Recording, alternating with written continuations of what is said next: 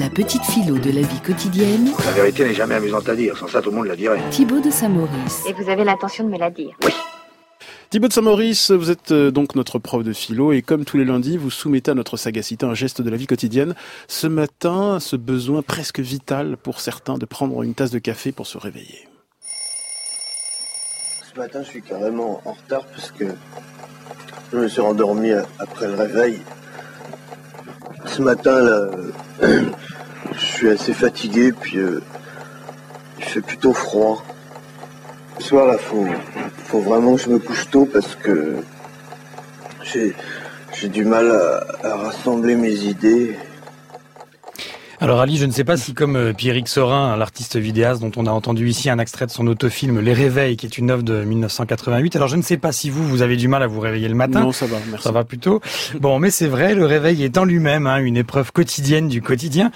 Parce que c'est d'abord par le réveil que le quotidien devient quotidien. Voilà, au petit matin, hein, quand le réveil sonne, et surtout le lundi, hein, quand la semaine recommence, eh ben on ne découvre pas un monde nouveau on retrouve le monde que l'on a laissé quelques heures auparavant.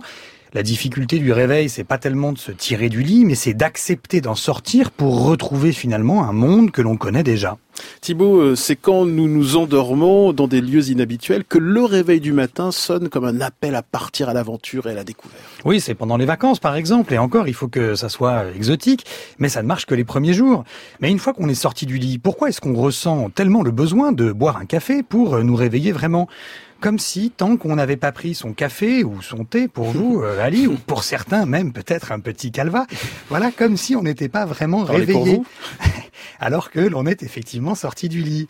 Voilà, pourquoi croyons-nous que nous avons besoin de quelque chose de plus pour être tout à fait réveillé Eh bien, pour le comprendre, je vous propose de revenir au temps où le café arrive en Europe, hein, au XVIIe siècle, à l'époque donc de philosophes comme Spinoza ou quelques années plus tard comme Leibniz.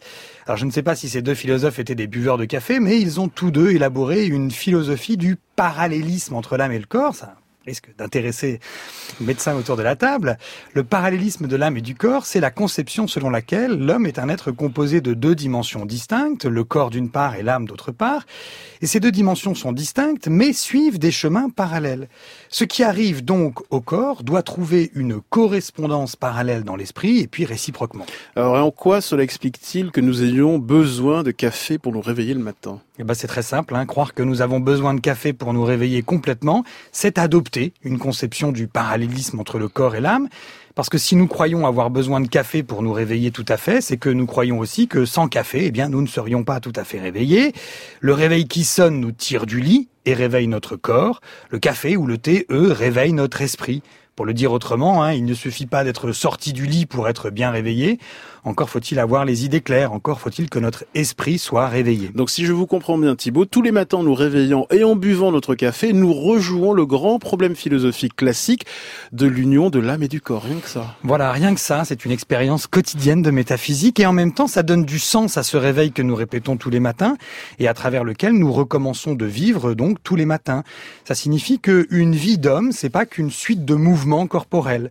Nous ne sommes pas de simples machines organiques, une vie humaine c'est aussi une vie consciente, une vie éveillée, une vie de pensée. Et Sartre, ou Balzac, grand buveur de café tous deux, l'avait bien compris. On boit aussi du café plus tard dans la journée et jusqu'au cœur de la nuit pour maintenir l'esprit en éveil et pour lutter contre la fatigue du corps. Voilà, pour pouvoir continuer de penser, d'écrire, de travailler, de parler, bref, pour pouvoir rester éveillé quand le mouvement naturel du corps, lui, nous pousserait au contraire à nous endormir. Alors voilà, il est 10h30, hein, petite pensée pour tous ceux qui prennent un café. On ne boit donc pas du café juste pour se désaltérer, tout comme on ne fait pas de philosophie pour avoir plus de connaissances, mais on boit du café comme on fait de la philosophie pour avoir ou pour garder l'esprit éveillé.